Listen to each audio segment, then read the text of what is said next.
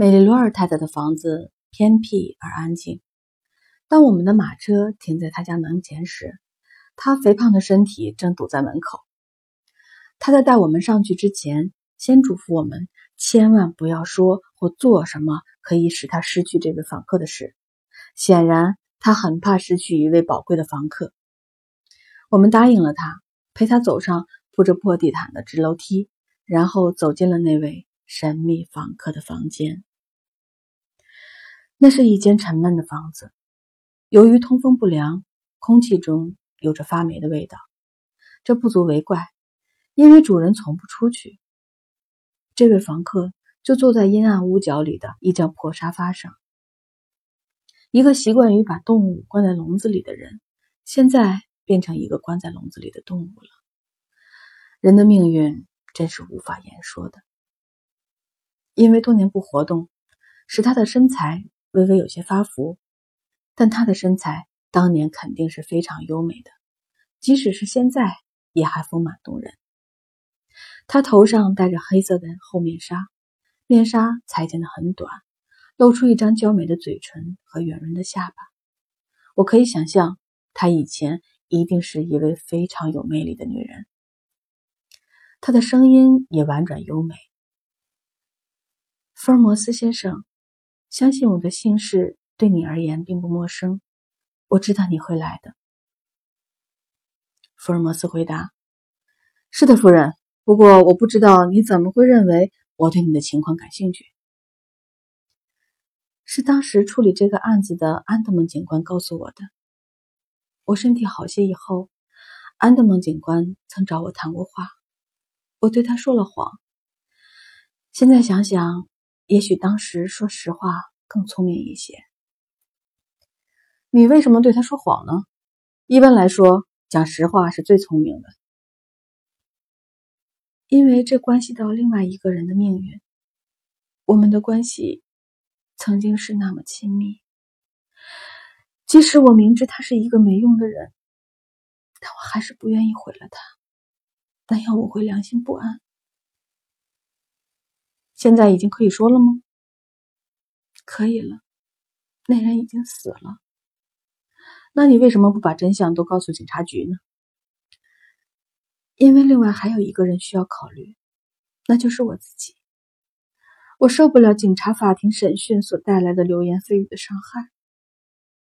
我活不了多久了，但我要死个安生，不愿意带着这个秘密走。我希望我去世以后也能真相大白，所以我想找个头脑清醒的人来倾听我的可怕经历。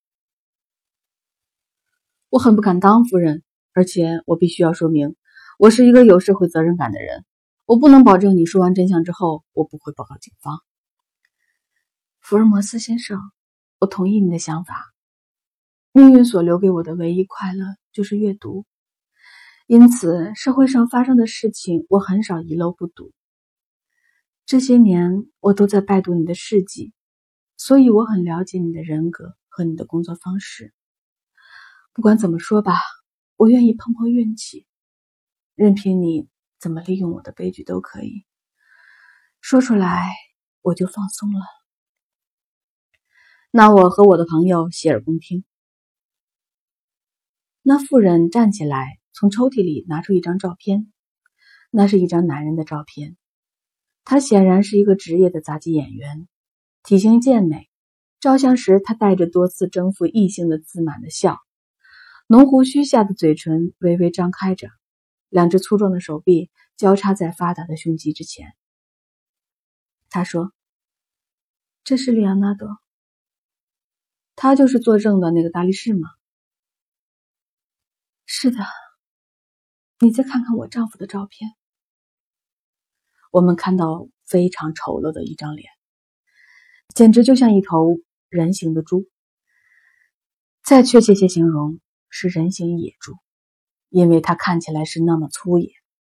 这张大下巴的脸上清楚地写着无赖、凶恶、野蛮。人们可以想象这双凶狠的小眼睛对人射出恶毒的目光，可以想象这张丑恶的嘴在盛怒的时候喷着口水，一张一合的大叫。先生们，这两张照片可以帮助你们了解我的经历。我十岁以前已经在表演跳圈了，在我还没成年时，这个男人就爱上我了。如果他那种情欲可以叫做爱的话，在一个噩梦般的时刻，我成了他的妻子。从那一刻起，我就生活在地狱里，他就是折磨我的魔鬼。他背弃我去找别的女人，如果我抱怨，他就把我捆起来用马鞭子抽打。马戏团里每一个人都知道他对我的虐待，大家都厌恨他，同情我，但他们有什么办法呢？他们都怕他，没有人不怕他。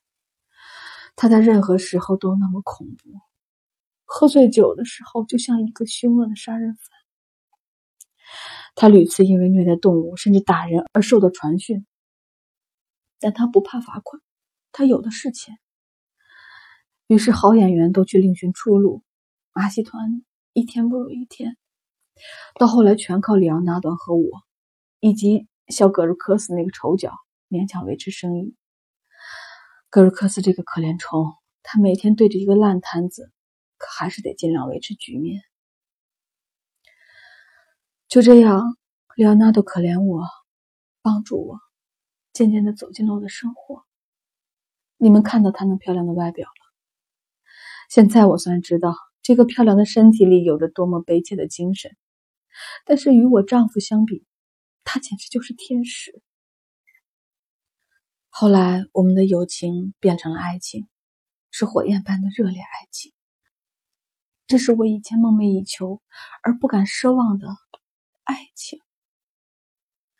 我丈夫怀疑我们有染，但是他怕里昂纳多。看吧。他不仅是个恶霸，还是个胆小鬼。他用他特有的方式对我进行报复，就是比以前更加加倍的折磨我。有一天夜里，我叫他太惨了，里奥纳多冲到我们篷车门口。那天我们几乎发生惨案。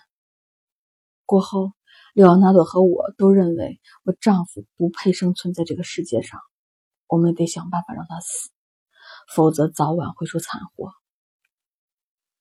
主意是莱昂纳多出的，我并不是往他身上推，我情愿听他的主意做任何事情。莱昂纳多有着聪慧的头脑，我一辈子也想不出这样的头脑。莱昂纳做了一根棒子，在棒头上安了五根钢钉，尖端朝外，看起来是狮爪的形状。我们想用这棒子打死我丈夫，再放出狮子来，使他看起来是被狮子杀死的。那天夜里非常黑，我跟丈夫照例用铁皮桶提着生肉去喂狮子。里昂纳多藏在我们必经的大篷车的拐角上，他动作太慢，我们已经走过去了，他还没有下手。后来他悄悄跟在我们身后，接着我听见棒子打碎我丈夫头骨的声音。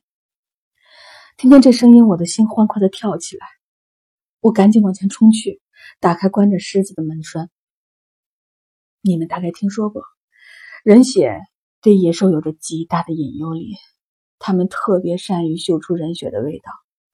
由于一种奇异的本能，那狮子立刻就知道有活人被杀死了。于是可怕的事情发生了。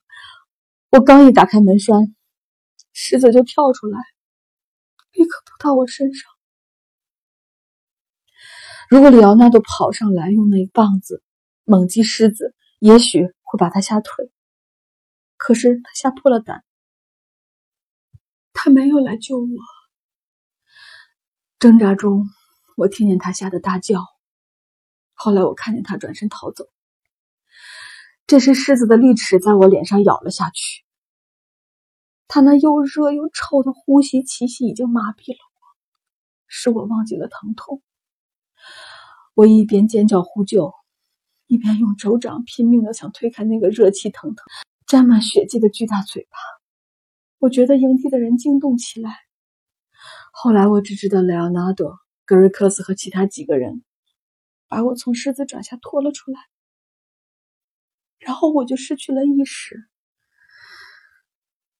你知道，福尔摩斯先生，我熬了好几个月才勉强好转过来。当我恢复了知觉，在镜子里看见我的模样时，我在心底给了那只狮子最恶毒的诅咒。他为什么没有夺走我的生命，而是毁了我的美貌，让我在这世上苟延残喘？这时我只剩下一个愿望，福尔摩斯先生，那就是用面纱遮上我的脸，使人看不见他，住在一个没有熟人能找到我的地方去，而我也有足够的钱去实现它。这是我能做到的唯一的事情，我也做到了。这就是尤金尼亚·兰戴尔的归宿，像一只可怜的受伤的动物，爬到他的洞里去，安静的结束生命。听这位不幸的女人讲述完她的悲惨遭遇，我们坐在房间里，沉默无语。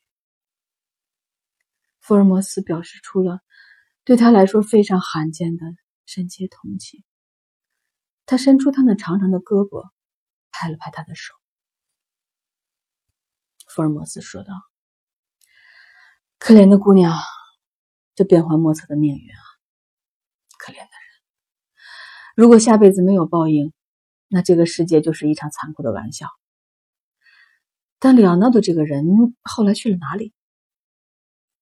我后来没有和他有过任何的联系。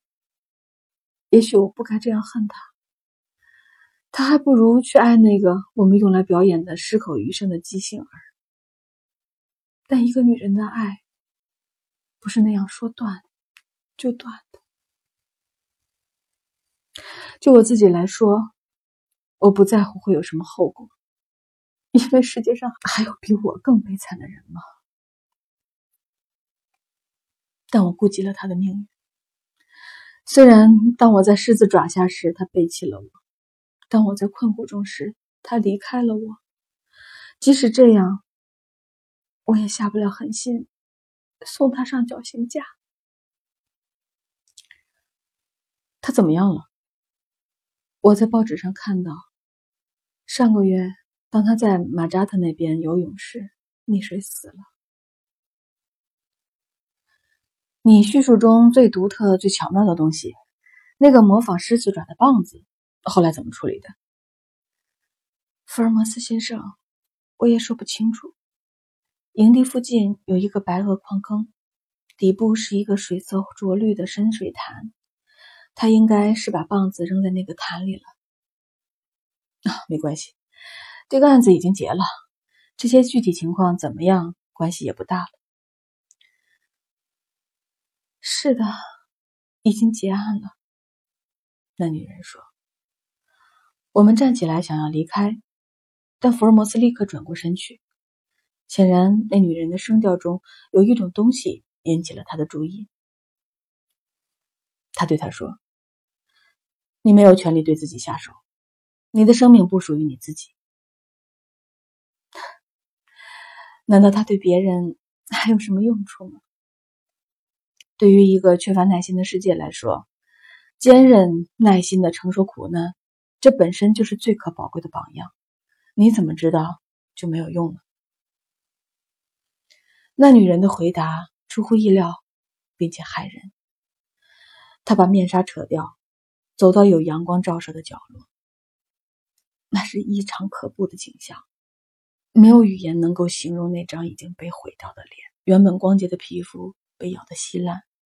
两只曾经活泼而美丽的黄眼睛，悲哀的向外望着，这就更显得可怕了。他问：“你能承受吗？”福尔摩斯怜悯而不平的扬起右手。我们一起离开了这间盛满了悲哀和怨恨的屋子。过了两天，我来到我朋友的房子。他骄傲的用手指了指壁炉架上一个贴着剧毒字样的小瓶子。我打开瓶盖，闻到一股淡淡的杏仁甜味。我问：“是青青酸？”“